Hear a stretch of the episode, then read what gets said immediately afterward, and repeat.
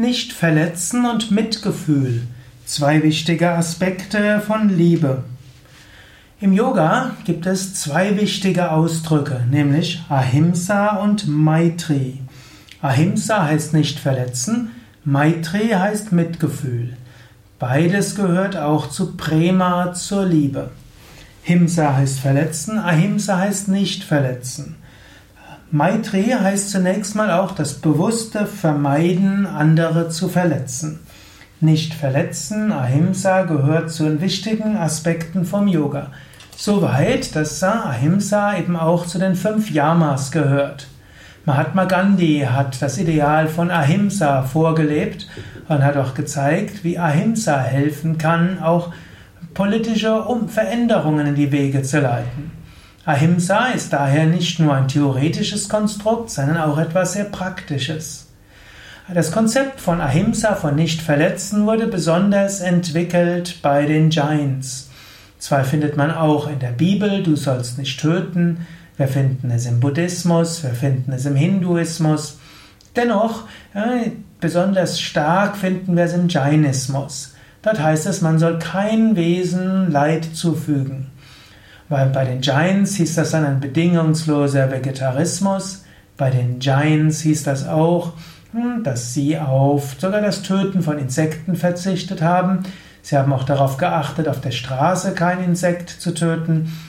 Und diese Art von bedingungslosem Nichtverletzen, Ahimsa, war für sie sehr wichtig. Und man nimmt an, dass Mahatma Gandhi dieses Ideal von Nichtverletzen von den Giants übernommen hat. Ja, und in Yoga heutzutage ist Ahimsa auch etwas sehr Wichtiges. Wir finden natürlich auch die Bhagavad Gita, wo es heißt, man darf auch kämpfen für die gute Sache.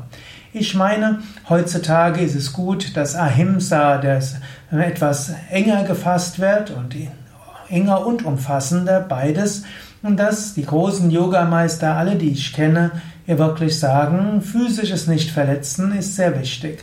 Und man soll sich auch bemühen, andere nicht mit Worten zu verletzen und auch nicht mit Gedanken zu verletzen. Das Nicht-Verletzen ist erstmal wichtig. Nicht-Verletzen ist auch in der Beziehung wichtig. Hm, nicht nur in, hm, ja, nicht nur gegenüber anderen Menschen, du kannst auch überlegen, wie kannst du mit deinem Partner so umgehen, dass du ihn nicht verletzt. Das ist erstmal eine gute Grundlage. Wie kannst du mit deinen Kindern umgehen, dass du sie nicht verletzt? Wie kannst du mit deinen Eltern umgehen, dass du sie nicht verletzt? Wie kannst du mit deinem Vermieter, mit deinen Nachbarn, mit deinen Kollegen, mit deinem Chef umgehen? Es ist nicht immer, immer vollständig möglich. Ahimsa heißt auch, man muss sagen, das geringstmögliche Leid zufügen. Denn schon wenn du atmest, tötest du Mikroben. In dem Moment, wo du nichts tust, ist dein Immunsystem aktiv. Vollkommenes Ahimsa ist auch in der materiellen Welt nicht möglich.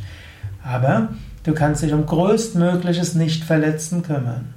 Das Nichtverletzen ist tatsächlich ein wichtiger Aspekt, der, eine wichtige Seite der Medaille.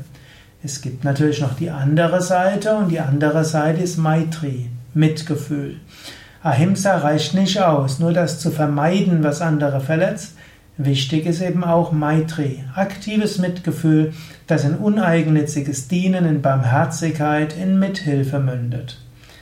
Und so kannst du zum einen darüber nachdenken, was kannst du tun, um Leid zu vermeiden. Und dann kannst du überlegen, wie kannst du das Herz sprechen lassen, um Liebe zu empfinden. Und wie kannst du anderen helfen.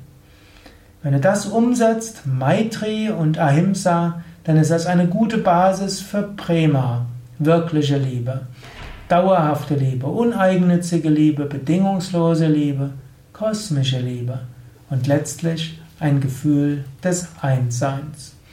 Jetzt überlege kurz selbst. Gegenüber deinem Partner achtest du darauf, ihn nicht zu verletzen. Gegenüber deinen Kindern handelst du so, dass du sie nicht verletzt. Gegenüber deinen Eltern ist deine Art, wie du mit ihnen sprichst und zu ihnen sprichst und mit ihnen umgehst, so dass du nach Möglichkeit nicht verletzen praktizierst. Mit deinen Kollegen, mit deinem Chef, mit deinen Mitarbeitern, mit deinen Nachbarn. Nicht immer einfach, aber wichtig. Größtmögliches nicht verletzen.